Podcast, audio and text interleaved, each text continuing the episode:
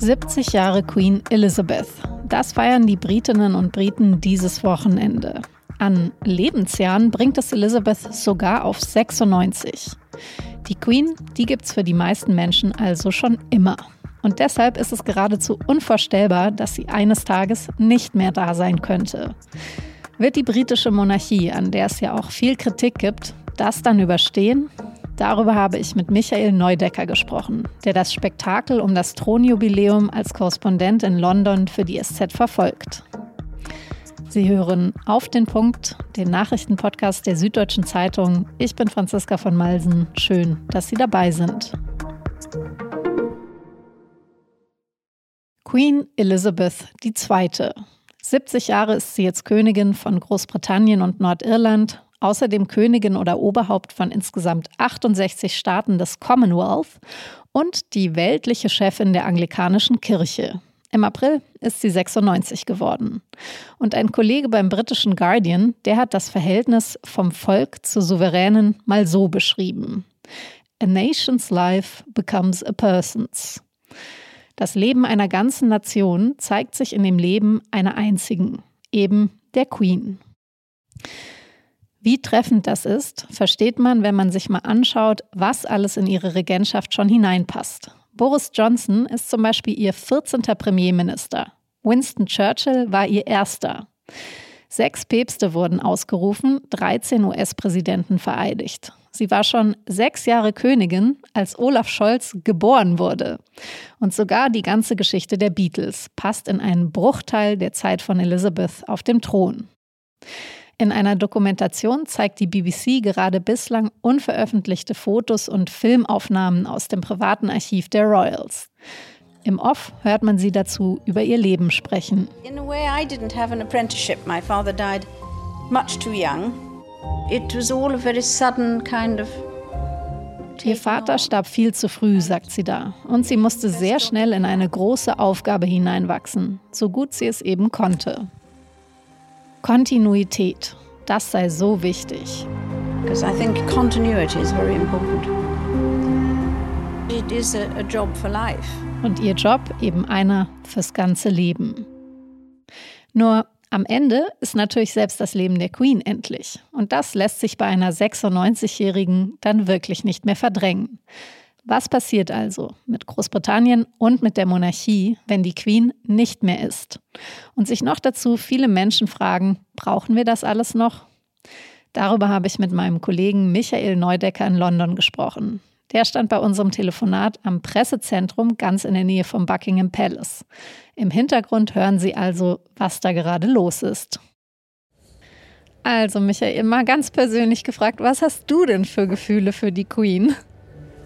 Also ich habe eigentlich ehrlich gesagt überhaupt keine Gefühle für die Queen. Ich bin da sehr ähm, äh, pragmatisch und ich bin ja auch kein Brite.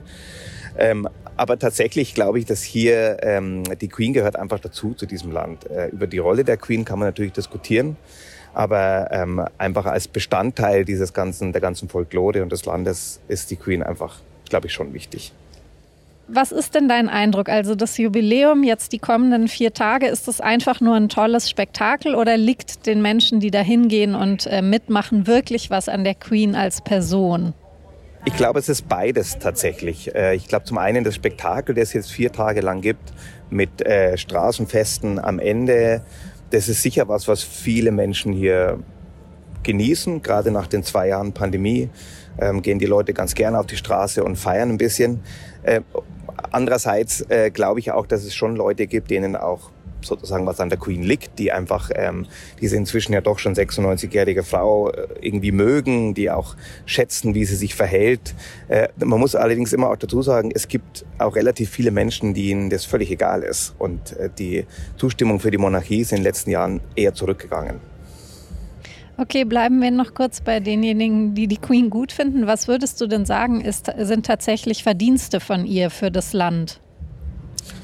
Verdienste weiß ich gar nicht, ob man das so nennen kann. Die Rolle der Queen und überhaupt der, der Monarchie und des Königshauses ist ja einfach passiv zu sein.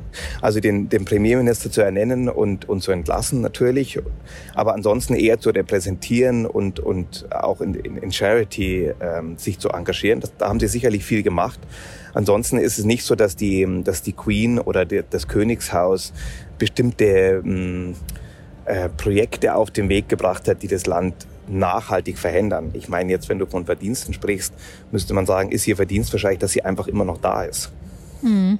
Das ist ja dann vielleicht fast ein bisschen wenig, könnte man sagen. Also du hast gerade schon gesagt, es gibt äh, viele Leute, denen die Queen und die Royals einfach egal sind. Es gibt aber auch solche, die sie, ähm, also die stark Kritik üben, zum Beispiel Rassismusvorwürfe im Palast oder einfach die familiären Streitigkeiten, auch der Umgang mit dem Kolonialismus.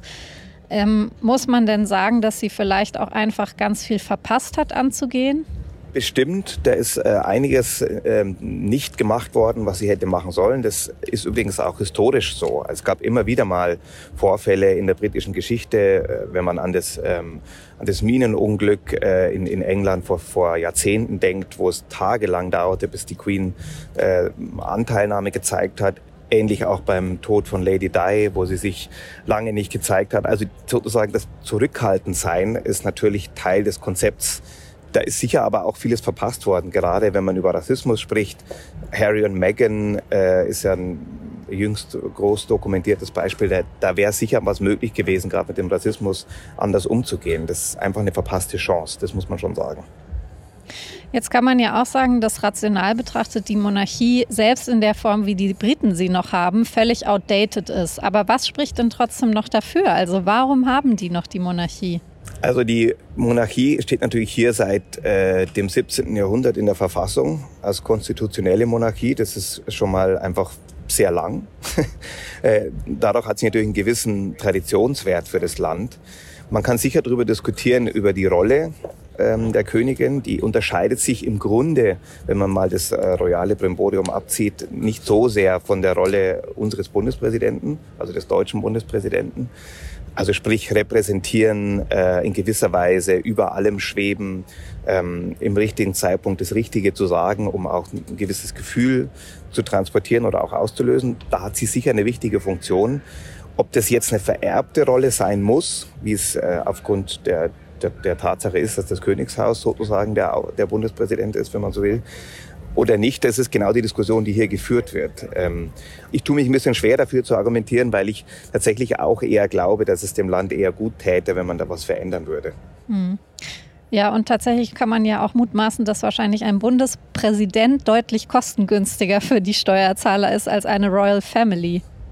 Das mit Sicherheit. Die, die Royal Family bekommt ja ihr Geld vom sogenannten Sovereign Grant. Im letzten Jahr waren das umgerechnet ungefähr 100 Millionen Euro. Ähm, dazu kommen natürlich die, die Paläste und die Schlösser, in denen sie leben. Dazu muss man aber sagen, dass gerade Charles und auch, auch, auch William in den letzten Jahren immer wieder mal angekündigt haben, dass sie vorhaben, die Monarchie down zu graden, also sprich zu versuchen, äh, irgendwie die, den, den Pomp, der da da ist, zu reduzieren, um, um auch der Zeit gerecht zu werden. Da wären sie sicherlich gut beraten, das zu tun, weil daran reibt sich natürlich die öffentliche Meinung am meisten. Jetzt hat schon vor Jahren der Guardian beschrieben, was passiert, wenn das Codewort ausgelost wird, London Bridge Down, also wenn die Queen verstirbt, welcher Plan dann quasi ablaufen wird. Was passiert denn dann? Also um, um alles aufzuzählen, was dann passiert, dann müssen wir ungefähr einen dreistündigen Podcast machen, glaube ich. Äh, grundsätzlich ist so, dass, dass Charles einfach dann zum König ausgerufen wird. Und da gibt's ausgefeilte Pläne, äh, wer wann welche Nachricht wo bekannt gibt, welcher Sender als erstes berichtet und so weiter. Ähm, ganz grundsätzlich passiert dann einfach, dass Charles König wird und die Monarchie sicherlich in irgendeiner Form der Zäsur erfahren wird, wie auch immer die ausfallen mag. Aber du glaubst, sie bleibt auf jeden Fall weiter bestehen, weil es gibt ja auch die Forderung, let Elizabeth be the last, also dass die Monarchie mit ihr dann endet, aber das hältst du für nicht wahrscheinlich. Also wenn man sich die Umfragen anschaut, die jetzt natürlich vom Jubilee auch wieder durchgeführt wurden, ist es so, dass seit dem äh, Diamond Jubilee, also dem 60-jährigen vor zehn Jahren, ist die Zustimmung für die Monarchie um ungefähr 10 Prozent zurückgegangen. Also damals waren es über 70 Prozent in den verschiedenen Umfragen. Das variiert mal um zwei, drei Prozentpunkte.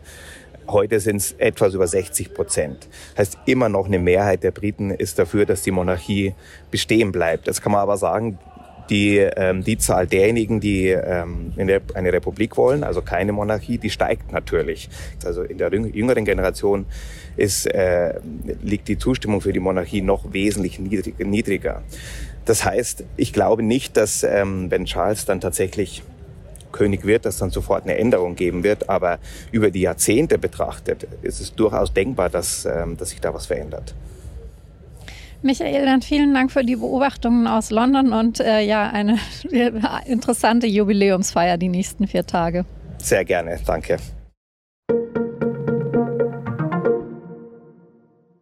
Die Europäische Union hat ja ein neues Sanktionspaket gegen Russland vorbereitet. Allerdings hatte Ungarn dagegen Einspruch eingelegt. Die ungarische Regierung hat verlangt, dass die geplanten Strafmaßnahmen gegen das Oberhaupt der russisch-orthodoxen Kirche, Patriarch Kirill, gestrichen werden. Kirill gilt als Kremltreu mit sehr engen Kontakten zu Wladimir Putin. Regierungschef Viktor Orban hat seine Haltung mit dem Argument begründet, Ungarn wolle mit Kirchenführern so nicht umgehen. Das sei ihm noch wichtiger als das Ölembargo.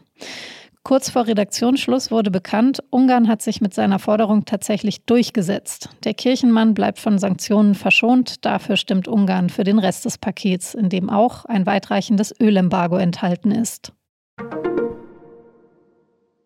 Das Bundesverfassungsgericht hat gerade ein wichtiges Urteil gefällt. Es ging um folgenden Fall. Ein Ehepaar lebt in einem 140 Quadratmeter großen Haus. Die sechs Kinder sind erwachsen und ausgezogen. Die Frau beantragt jetzt Hartz IV. Der Antrag wird aber abgelehnt. Das Ehepaar lebe schließlich in einem größeren Haus als nötig. Ist das verfassungsgemäß? Ja, hat das Bundesverfassungsgericht jetzt entschieden. Die zuständige Sozialbehörde kann verlangen, dass jemand seine große Wohnung verkauft und in eine kleinere umzieht, um sein Leben weiterhin aus eigenen Mitteln zu finanzieren. Vielleicht ist es Ihnen auch schon aufgefallen. Gerade sind ja besonders viele Regenbogenfahnen zu sehen. Das Zeichen für die queere Community. Der Juni ist Pride Month, also der Monat, der die LGBTQIA-Plus-Bewegung feiert. Also alle Menschen, die anders leben und lieben als die Mehrheit. Und passend dazu beschäftigt sich unser Podcast Geschichte Daily mit der Geschichte der Schwulen- und Lesbenbewegung in Deutschland. Geschichte Daily hören Sie exklusiv auf Spotify. Den Link dazu verlinke ich in den Show Notes. Redaktionsschluss für Auf den Punkt war 16 Uhr. Produziert hat diese Sendung Immanuel Pedersen. Vielen Dank fürs Zuhören und bis morgen.